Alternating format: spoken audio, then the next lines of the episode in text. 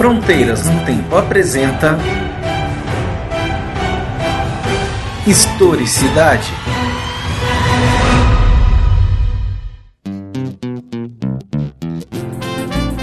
Oi, aqui é o Marcelo Beraba. Você está ouvindo Historicidade, que é um programa de entrevistas do Fronteiras no Tempo, um podcast de história. Primeira vez que vocês vão me ver participando aqui do Historicidade, conduzindo a entrevista, né? O CA é que tinha conduzido até então. E agora eu, nessa segunda temporada, é a minha primeira participação. Eu hoje estou aqui com vocês, trouxe uma, uma, uma entrevista né, para falar sobre as pesquisas e as ideias do professor e historiador Flávio Saldanha, né, que vai falar um pouco hoje aqui nesse episódio para a gente sobre a Guarda Nacional. O professor Flávio Saldanha, ele é professor da meu, meu colega de trabalho, né, meu amigo de longa data, inclusive também, né, e ele pesquisa, e trabalha aqui comigo na Universidade Federal do Triângulo Mineiro.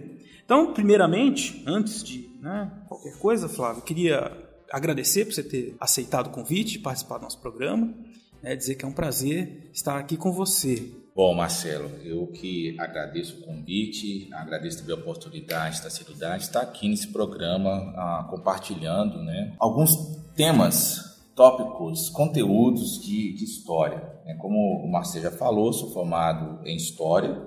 Hoje eu sou professor do curso de História da Universidade Federal do Triângulo Mineiro. Inclusive o Marcelo, como já falou, é meu colega de trabalho e também amigo de longa data.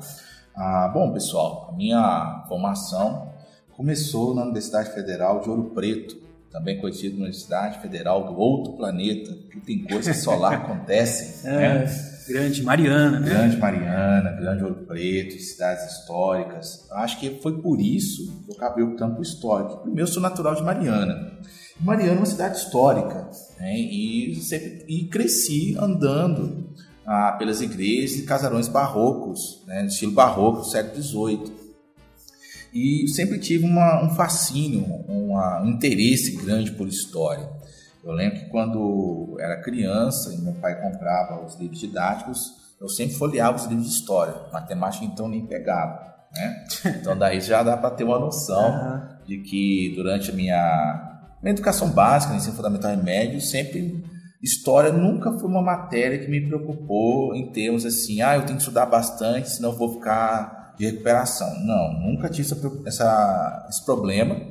Matemática é ao contrário, né? Foi uma relação de amor e ódio. Ah, isso, né? acontece, com, isso acontece com todos nós vamos para a história, né? Exatamente, né? Tanto é que quando você fala uma conta e você não consegue fazer a conta imediatamente, você já tem uma desculpa na ponta da língua. Eu sou de humanas, né? eu sou de, de exatas. E se bem que também, né, as ciências exatas não são tão exatas assim, né? É verdade. É... Mas isso é uma outra história, uma Exato. outra discussão. Bom, Mas fala pra gente então, porque aí você foi pra história, você ficou na UFOP, desde aquela época, o nosso tema hoje aqui é Guarda Nacional, né, no Império, desde Sim. aquela época você já pensava na Guarda Nacional? Não. Como é que foi a sua trajetória até chegar então, no tema a... de hoje que é a Guarda Nacional? Como é que foi a, a escolha da Guarda Nacional? Eu lembro que eu estava no quarto período do curso de História, eu estava fazendo a disciplina História do Brasil 3, que é o período da, do Brasil Império, e a professora à época da disciplina, ela deu a seguinte opção de avaliação. Teria aí uma prova, que todo mundo teria que fazer, essa seria a primeira avaliação. A segunda avaliação, não prova não é um trabalho que ela deu, e a segunda avaliação seria, você teria a seguinte opção, ou fazer um seminário, que sobre temas da história do Brasil Império, ou então é, elaborar um projeto de pesquisa.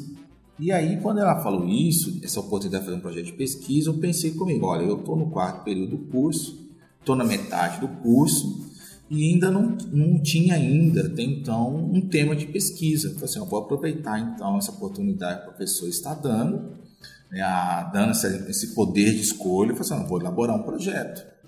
A princípio, eu queria estudar a Guerra do Paraguai. Uhum. Né? Ah, eu sempre tive fascínio por, por guerras. Ah, isso acontece também muita Exato, gente. A gente é sempre encontra nossos alunos e sempre querem saber as guerras e guerras. Exato, tanto é que a guerra, minha guerra predileta é a Segunda Guerra Mundial. Sim. Sempre tive interesse pela Segunda Guerra Mundial, mas também tive interesse pela história do Brasil e a, e a Guerra do Paraguai. Certo. Só que eu esbarrei num problema, fontes.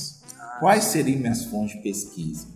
E o legal da UFOP é que o arquivo histórico da Câmara Municipal de Mariana está sob a guarda da, do curso de História da UFOP. Uhum. E o mais legal, dentro da universidade. Então você não precisava ir até a Câmara ou aí um arquivo fora da universidade, bastava ir à universidade. Certo. E lá não encontrei nenhuma documentação sobre Guerra do Paraguai. Em Mariana também tem um outro arquivo, chama-se Casa Setecentista de Mariana, sobre a administração do IFAM estadual. Uhum. Fui lá, que lá esse arquivo é uma, um arquivo tem uma documentação ah, cartorária, então tem inventários, processos crimes, testamentos e não tinha nada da Guerra do Paraguai. Ah, melhor dizendo, eu queria estudar da Guerra do Paraguai os voluntários da pátria. Certo. Só que não tinha essa documentação. Aí, claro, fiquei né, decepcionado, fiquei frustrado. Aí fui conversar com a professora né, de Brasil Império. Ela falou assim: ó, por que você não, então não pesquisa a Guarda Nacional? Até então nunca tinha ouvido falar da Guarda Nacional. Uhum. Aí eu comecei primeiro e fui na biblioteca, peguei livros sobre a, a Guarda Nacional, comecei a ler sobre o tema. E aí eu fui no arquivo História da Câmara de Mariana, lá em, sobre a guarda UFOP, do curso de História da UFOP, e encontrei documentação sobre a guarda, encontrei listas de qualificação. E tinha não só uma, mas várias listas. O que seriam essas listas de qualificação? Olha, a, é, o, é o alistamento, que primeiro, para ser guarda nacional, você tinha que ser cidadão. Certo. Né? Esse é o primeiro critério. E, além disso, a, quem procedia ao alistamento era uma, um conselho de qualificação presidido pelo juiz de paz e mais dois vereadores da Câmara Municipal. Os dois vereadores mais votados. Uhum. Então eles faziam o alistamento. Então tinha na listas, nas listas tinha o nome da, pessoa, ah, algumas traziam a renda, Uhum.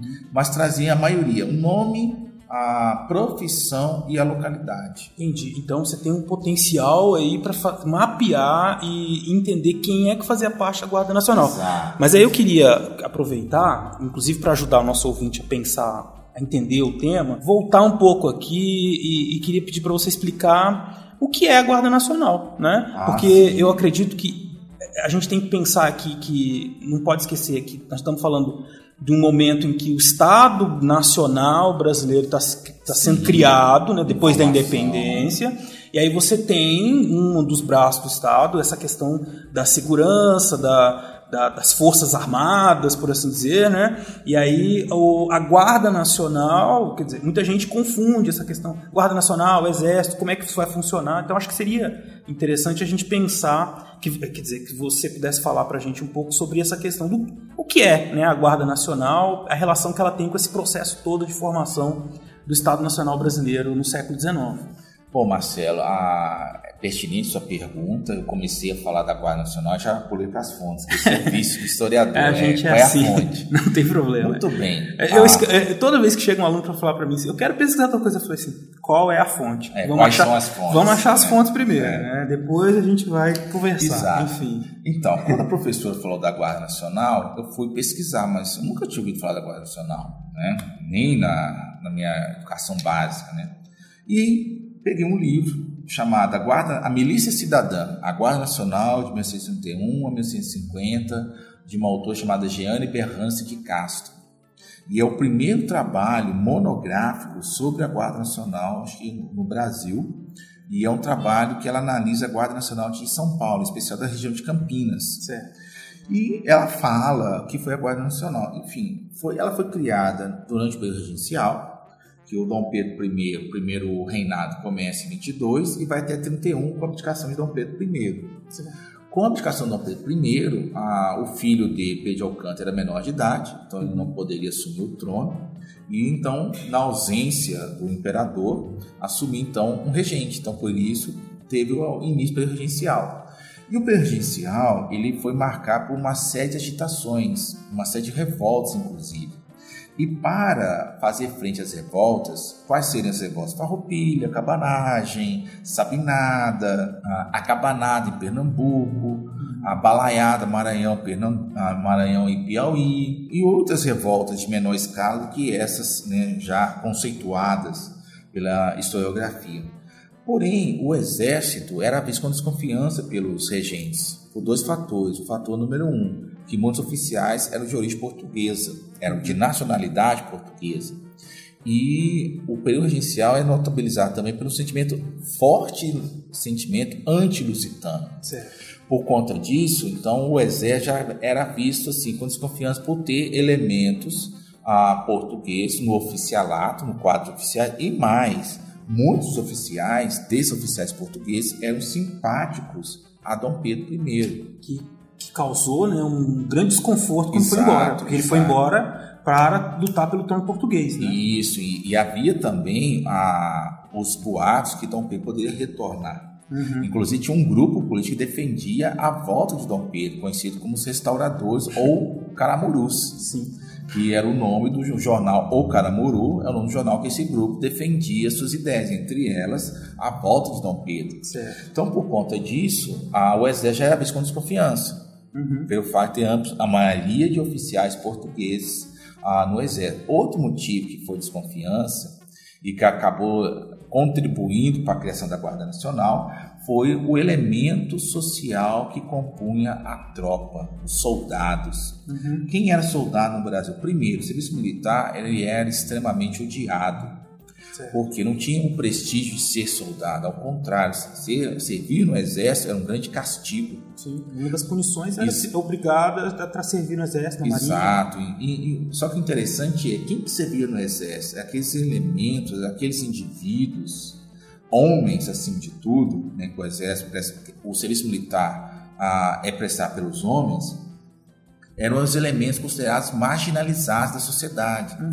Então, ou seja, aqueles indivíduos que não tinham uma ocupação fixa, aqueles que tinham uma ocupação, mas que faziam, ah, tinham um comportamento que era moralmente reprovado pela sociedade. Certo. Então, ou seja, ah, indivíduos que faziam abuso de álcool, ah, que viviam em concubinato, filhos que não obedeciam os pais, esses eram ah, como uma forma de castigo, punidos com o serviço militar no exército.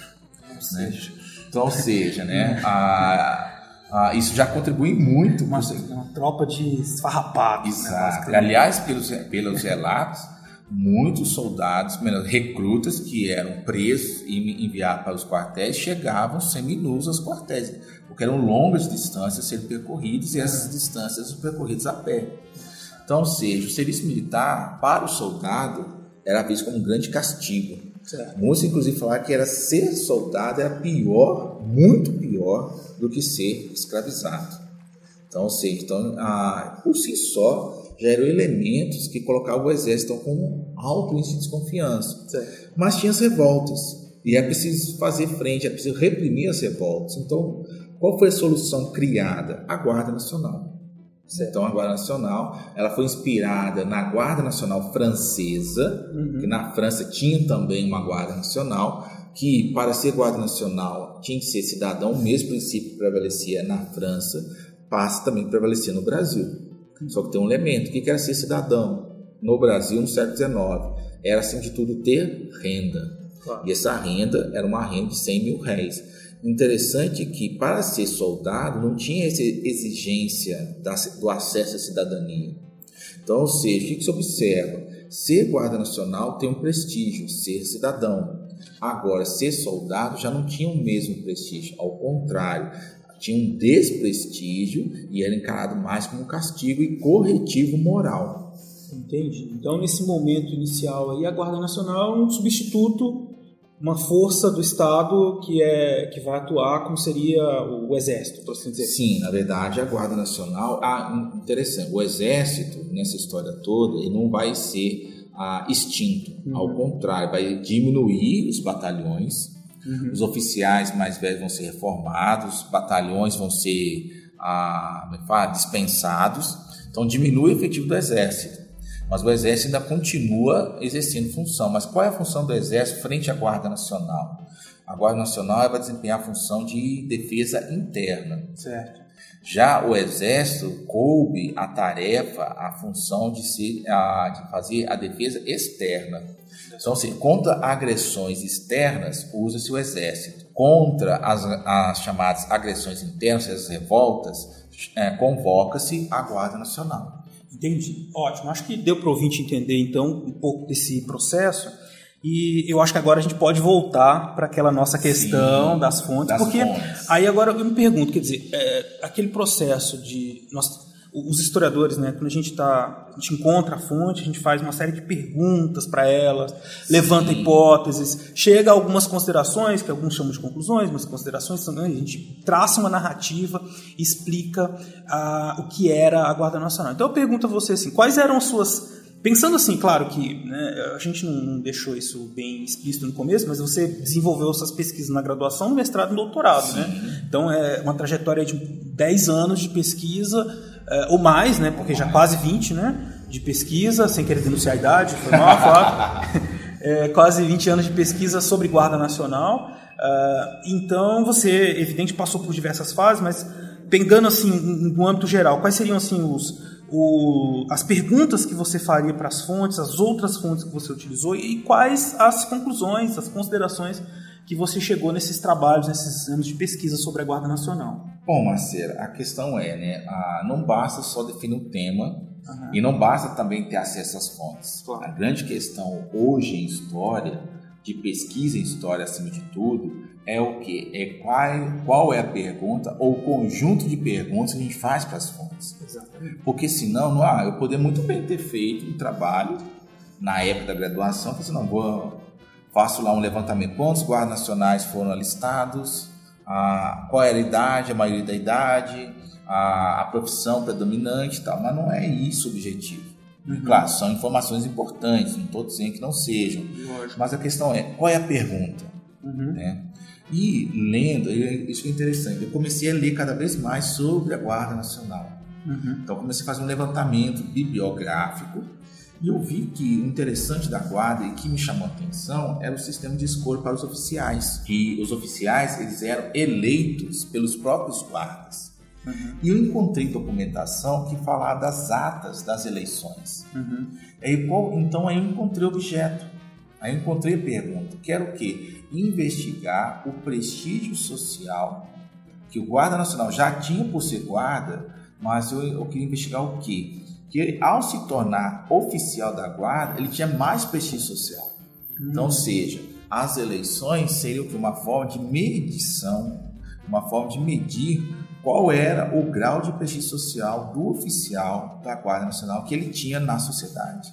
Entendi. Então, ou seja, então, ah, eu pesquisei então quais eram então os indivíduos que se elegiam, ah, eram reeleitos e quando eram reeleitos, se eles eram reeleitos para a mesma patente ou uma patente superior ou inferior. Então, seja, então isso me serviu como o quê? Um guia, um norte para a pesquisa. Então, esse foi o foco da pesquisa.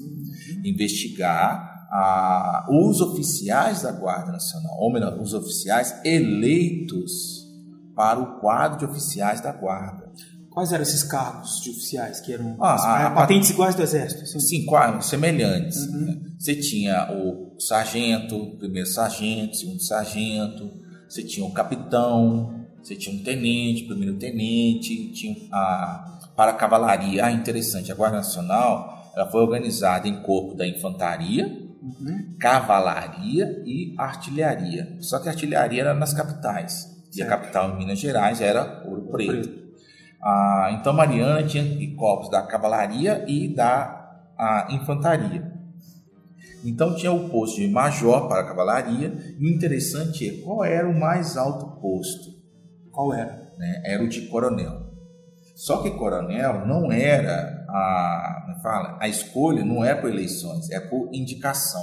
Ah. Então, ou seja, era o governo da província de Minas é que fazia a nomeação do indivíduo da Guarda Nacional, que seria coronel. E logicamente não seria, quer dizer, não é, não é só um mérito, vamos dizer assim, militar, né? Tem um prestígio social e político Exato. que Acima vai fazer tudo, com que ele seja escolhido coronel. Exato. Acima de tudo, um prestígio político. Político, né? Porque a Guarda Nacional vai se converter com o passar do tempo não só para a defesa interna, mas também um instrumento político por quê? Porque para ser guarda nacional é necessário ser cidadão. Uhum. Portanto, são guardas e oficiais da Guarda Nacional que participam do processo eleitoral. Uhum. E a gente não pode dividir, nós estamos falando de uma sociedade em que se ah, estabelece é, laços de dependência pessoal. Então, nós estamos falando que do chamado clientelismo, certo. que vai servir de base para o coronelismo da Primeira República. Porque, na verdade, o coronelismo vem da onde? Vem da Guarda Nacional. Ah. Porque é o coronel que é o principal, o posto mais alta hierarquia. Uhum. E quem era o coronel? Era o mais influente proprietário rural, proprietário de terras e escravizados uhum. na, na localidade. Interessante também é que cada cidade do Império tinha que ter organizado batalhões da Guarda Nacional. Uhum. Isso estava na lei que cria a Guarda. Uhum. Então, portanto, a, o, que, o que se observa então com o passar do tempo? A, o coronel acaba então cativando uma clientela, uhum. da qual muitos dos agregados na sua fazenda passam a ser o quê?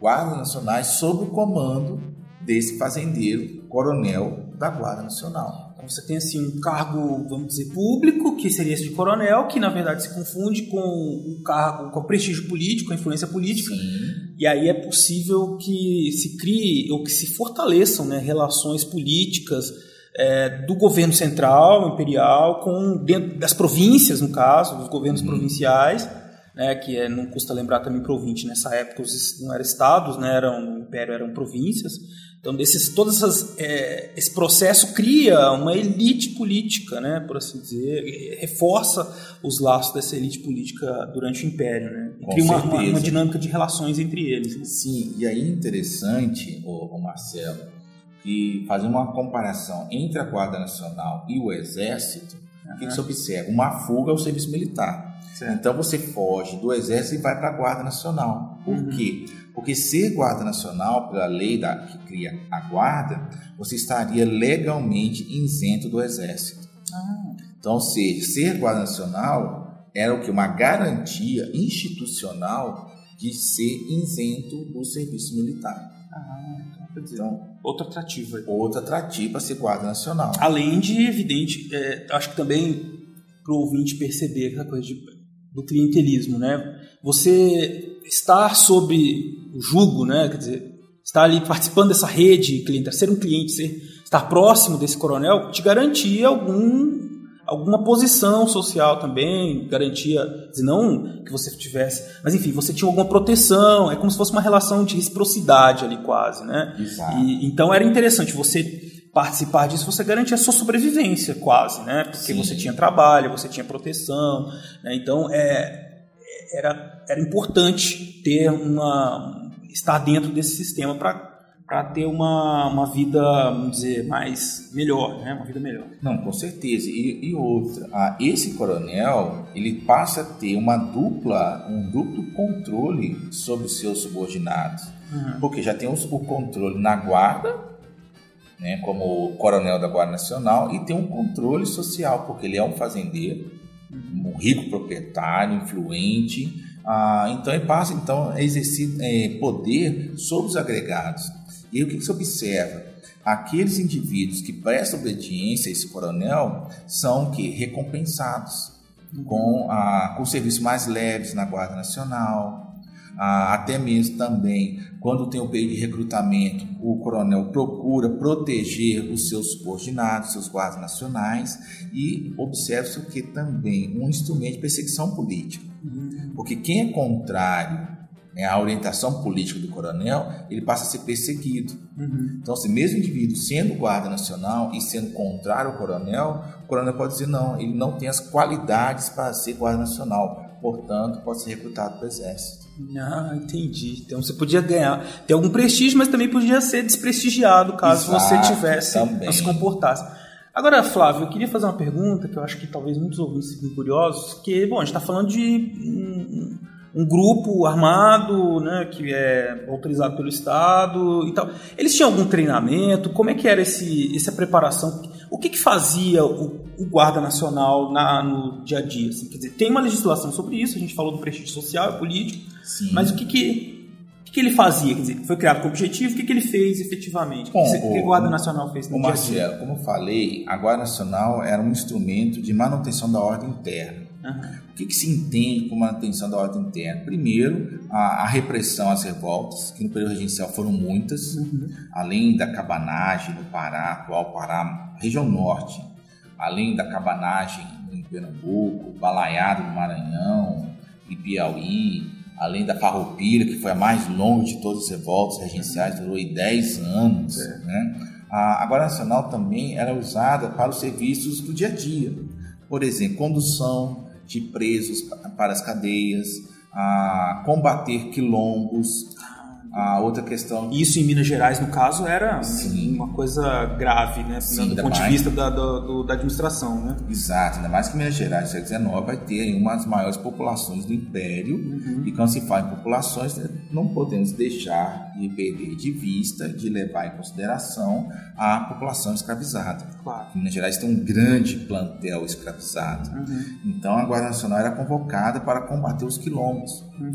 Então, nesse sentido, e além disso, a Guarda Guarda Nacional também era usada para funções mais ritualísticas. Como certo. assim? Ah, procissões, todo um rito litúrgico, vamos uhum. dizer assim. Então a Guarda Nacional ah, era convocada para desempenhar essas funções que, por exemplo, que o ah, patrulhamento né, de, ah, das ruas, principalmente à noite. Uhum. Ah, então, assim, a Guarda Nacional existia a função de polícia hoje em dia, certo? Porque a, era responsável por manutenção da ordem, né, uhum. né, na ordem interna porque a ordem externa é a função do exército. Certo. E aí, então, só para eh, localizar no tempo, ela vem década de 1830. É, ela é, é, é criada em 31, uhum. é agosto de 1831. E até quando? Então, há uma controvérsia. E a Guarda Nacional, né, para variar, né, é. se não tiver controvérsia, não tem história. É né? lógico. Né? A, ela é extinta na Primeira República. Uhum. Mas há divergência sobre a data da, da extinção da Guarda. Alguns historiadores falam que foi 1918, outros falam que foi 1922. Certo. Né? Só que ah, eu particularmente acredito que a Guarda Nacional foi extinta em 1922. Mas por que essa controvérsia? A legislação redundante? Então, é? por que, que eu acredito que é 22, em 1922? Porque tem um decreto que declara que a Guarda Nacional será extinta em 1922. Entendi. Então, ou seja, não é bem, não há um consenso. Uns historiadores falam que é 1918, a outros já falam que é 1922. Mas, enfim, em suma, a Guarda Nacional ela vai ser extinta na Primeira República. Uhum. Só que, extinta a Guarda Nacional, surge com ela um fenômeno que vai caracterizar a Primeira República, que é qual fenômeno? O fenômeno do coronelismo. Certo, que a gente falou há pouco, né? Exatamente. Dizer, se extingue o cargo, mas o prestígio político, a Exato, posição continua. A posição. Tanto é que, por exemplo, hoje, quando a gente encontra uma pessoa que tem influência, que tem poder político, a gente já chama de doutor. Doutor, né? lógico. Principalmente as pessoas mais humildes. Uhum. Né? Agora, é a mesma, fazendo essa analogia, com o período aí do Império e da Primeira República, as pessoas mais humildes, elas se é, referiam àquelas pessoas que elas ah, reconheciam ter poder, ter influência, como coronel. Uhum. Então ficou essa, embora a Guarda Nacional tenha sido extinta de fato, mas continuou a alcunha de chamar, de tratar de coronel aqueles indivíduos que tinham aí influência e, acima de tudo, poder político nas localidades. Eu acho que a grande questão aí dessa de, fundo para se estudar na Guarda Nacional é essa relevância do poder local, né? Porque vocês, esses grupos locais vão adquirindo prestígio, posição por meio da Guarda Nacional. Né? E isso muda, a figura do Guarda Nacional, da instituição Guarda Nacional, muda muito no final do século XIX. Vamos pensar assim, a partir da Guerra do Paraguai, ou logo depois da Guerra do Paraguai, o exército volta, ele tem. Sim, ele é um outro exército, né?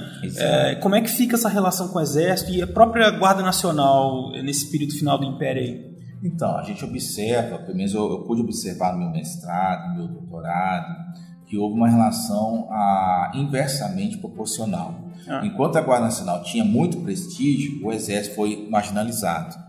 Porém, a gente tem que observar que isso era uma dinâmica em tempos que o Império do Brasil não entrou em guerra com outros países da região que faziam é, fronteira. Isso começa a mudar quando o Império, o Império Brasileiro começa a intervir na região do Rio da Prata, intervém no Uruguai, intervém na Argentina e começa a mudar essa, essa relação de prestígio da Guarda Nacional e marginalização do Exército com a Guerra do Paraguai. Uhum. Porque a, a Guerra do Paraguai, que no primeiro momento acreditava que seria curta, uhum. né, o que seria tanto é que a documentação fala que era uma grande, eram grandes festas que eram celebradas nas cidades quando os, a, os efetivos do exército iam marchar para combater as tropas paraguaias. Até então era uma grande festa. Porém, a guerra se arrastou por longos cinco anos. Uhum. Isso virou um problema. Qual o problema? De recrutamento. Porque, como eu falei aqui, ser guarda nacional estava isento do exército. Uhum. Mas uma situação de paz, numa situação, numa situação de guerra, como é o caso da Guerra do Paraguai, a demanda passou a ser maior por soldados. Então, ser guarda nacional já não era mais uma garantia de servir no exército. Diante da necessidade de mais recrutos, a Guarda Nacional também vai ser convocada para, uh, como é que eu vou colocar, para uh, somar ao esforço de guerra do, do Império do Brasil contra o Paraguai. Então, nesse sentido, o Exército começa a ganhar prestígio. E tanto é que quando termina a guerra, muitos oficiais que serviram no Exército passam a reivindicar maior reconhecimento e, acima de tudo, participação política. Sim. Não é à toa que uma parcela do Exército vai participar de um movimento junto com setores da, sociedade, da classe média urbana e também alguns fazendeiros, ah, cafeicultores, que vão promover aí a queda da monarquia e a proclamação da república. Que foi golpe, né, Flávio? Sim, foi um golpe, mais um golpe. Né, a, tanto é que é um golpe a proclamação da república que põe fim à, à, à monarquia no Brasil, institui a república no, no Brasil. Pois é, e, e esse assunto vai longe, né, Flávio? Mas infelizmente, infelizmente mesmo, nosso tempo está acabando. Gostaria, assim, já de agradecer de antemão né, a sua disposição, falar para gente, deixar já aberto o convite para a gente falar mais sobre isso, porque é um assunto que é, muitos outros assuntos do Império estão ligados a esse, né? mas acho que deu para o ouvinte entender um pouco aí do, da relevância de se estudar a, guerra, a Guarda Nacional e entender né, como que ela está presente no processo de formação do Estado Nacional brasileiro né, durante o Império. Uh, então eu agradeço e eu queria que você fizesse assim as suas considerações finais aqui para gente, por favor. Pô, Marcelo, infelizmente o tempo é curto, né? Mas uhum. deu para discutir muita coisa. Eu espero que o ouvinte aí tenha, como se diz, ah, compreendido muitas questões que nós discutimos aqui hoje. Uhum. Ah, mas eu gostaria né, de participar de outros episódios. Se fizer, eu participo com o maior prazer. E com considerações finais, eu gosto de colocar aqui eu estou estudando agora a relação da Guarda Nacional com o Exército, uhum. né, porque é bastante interessante essa questão do, do, recrutamento militar no Brasil no século XIX. Uhum. Porque se observa uma, uma dinâmica de fuga do Exército e a Guarda Nacional representou uma grande rede legalizada de isenção ao serviço militar. Certo. Então, ou seja, tem toda uma dinâmica de fuga do, do, do Exército para ingresso na Guarda Nacional. E a Guarda Nacional, a gente não pode ter de vista, era uma força política. Sim. Porque ser Guarda Nacional é ser cidadão. Então, estou pesquisando atualmente aqui na, na UFTM, eu, eu, tenho um projeto de iniciação científica em que a, a bolsista está investigando a, essa relação entre a, o, o, serviço militar no Brasil e se tudo essa relação entre Guarda Nacional e Exército. Ah, claro, e quais são as fontes? Né? Sim. Sempre, sempre elas. A, é. pergunta que não quer calar, quais são as fontes? a, as atas da Câmara Municipal de Uberaba. Entendi. Então tem toda essa discussão, então nós estamos é, fazendo esse levantamento. Ah, então tem trabalho para a vida toda aí, né, Flávio? Bom, então eu agradeço novamente a participação, agradeço vocês ouvintes também por terem estado conosco até este momento. Fica aí mais um pouquinho, tem mais alguns recadinhos e daqui a pouco eu volto.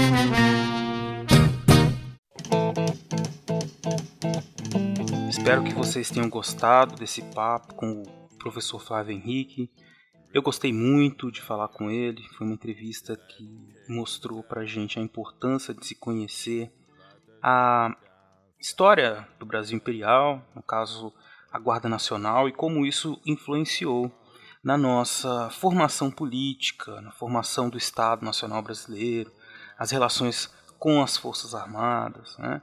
Então ele trouxe para a gente uma série de informações importantes que acabaram nos fazem refletir aí sobre como esse estado se constituiu e a maneira como ele acomodou as diversas forças políticas, né, nas regiões, pensando o Brasil aí como um, estado gigantesco, né, que até hoje é e que estava em formação. Então essa a Guarda Nacional os títulos que eram concedidos, as patentes da Guarda Nacional, o poder que era otorgado pelo Estado para essas pessoas, acabava funcionando como moeda de troca, como uma forma de estabelecer relações políticas muito importantes para a configuração social, política e, claro, econômica e cultural do Brasil imperial e depois do República e o Brasil que nós temos até hoje, né? Pois muito bem, então um papo que Espero a gente possa voltar, convidar o professor Flávio, participar de outros, outros episódios né, do Historicidade, para que a gente possa aprofundar o tema. E eu espero que vocês tenham também aproveitado bastante. Né? Se vocês gostaram, ou se não gostaram também, podem enviar para a gente os seus comentários, as suas dúvidas e o que mais vocês tiverem é, vontade de falar conosco. Para isso existem nossos canais de comunicação. Né? Você está ouvindo o Historicidade, que é um programa do Fronteiras no Tempo, que é o nosso episódio principal. Nesse episódio principal, que sai uma vez por mês, nós lemos os comentários, né?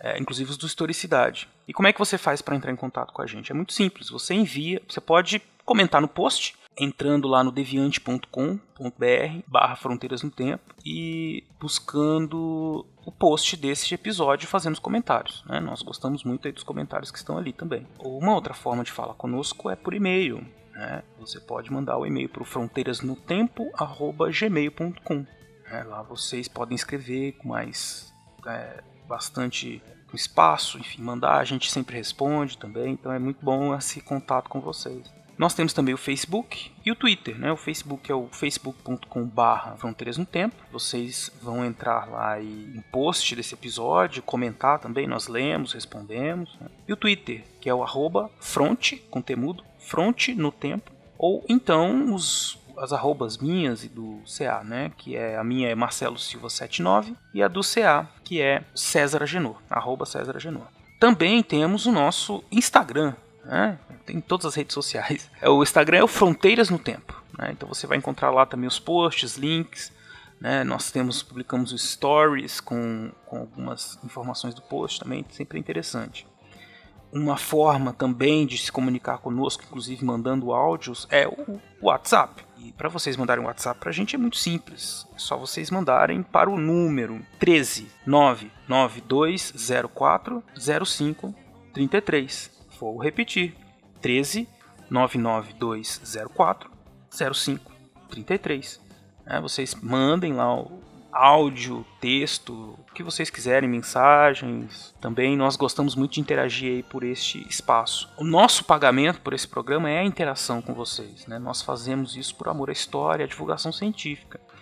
Mas esse programa não seria possível sem a ajuda dos nossos padrinhos né, que são as pessoas que nos ajudam mensalmente com uma contribuição né, pequena, mas que tem grande valia para que esse trabalho se transforme, se consolide, né, como ele está hoje. Para você virar padrinho do nosso projeto, é muito simples. Você vai lá no site do Padrim, que é padrim com M no final, né, padrim, www.padrim.com.br barra Fronteiras no Tempo. Lá vocês têm uma série de recompensas de acordo com o valor da doação, né, que vai de 1 até 50 reais, e também cada uma dessas desses níveis né, de, de doação garante a você um tipo de acesso a algum material ou alguma informação, alguma forma de contato diferente. Né? Então, essas são as recompensas que eu disse para vocês. Depois vocês deem uma olhada lá com, com carinho, a gente pede isso mais, como eu disse, com uma forma de garantir que o programa continue crescendo, né? Porque é, graças aos padrinhos que nós já temos, que são muitos é, e são muito queridos, nós estamos desenvolvendo o programa já há quatro anos. Então eu gostaria de agradecer aqui nominalmente a todos os nossos padrinhos: Alexandre Estrapação Guedes Viana, Alexandro de Souza Júnior, Anderson Garcia, Andréa Silva, Andressa Marcelino Cardoso, Arthur Cornejo, Bárbara Marques, Caio César Damasceno da Silva, Caio Sérgio Damasceno da Silva, Carlos Alberto Júnior, Danilo Alves Cassonato, Reani Marculino de Moura, Eduardo Saavedra Lozada Lopes, Ettore Ritter, Fábio Henrique S. de Medeiros, Felipe Augusto Rosa, Yara Grise, Jonatas Pinto Lima, José Carlos dos Santos, Lucas Aquel, Manuel Maci Mácias, Marcos Sorrilha, Maria Rossi Periciolo, Maiara Araújo dos Reis, Paulo Henrique Denunzio, Raquel Magro, Rafael Alves de Oliveira, Rafael Higino Serafim, Rafael Machado Saldanha, Rafael Almeida, Raul Landim Borges, Renata Sanches, Rodrigo Vieira Pimentel, Rômulo Chagas, Senhor Pinto, Tiago Gonçalves, Vieira Victor Silva de Paula, Wagner de Andrade Alves, William Caquet, William Spengler, Yuri Morales e o nosso querido Padrinho Anônimo. Então é isso, gente. Muito obrigado por terem ficado conosco nesse episódio, que foi meu episódio de estreia no Historicidade. Eu espero encontrar eu, é, com vocês, quer dizer, aguardo vocês no próximo encontro, que é daqui a 15 dias no Fronteiras no Tempo. Tá? Um abraço a todos, muito obrigado, tchau.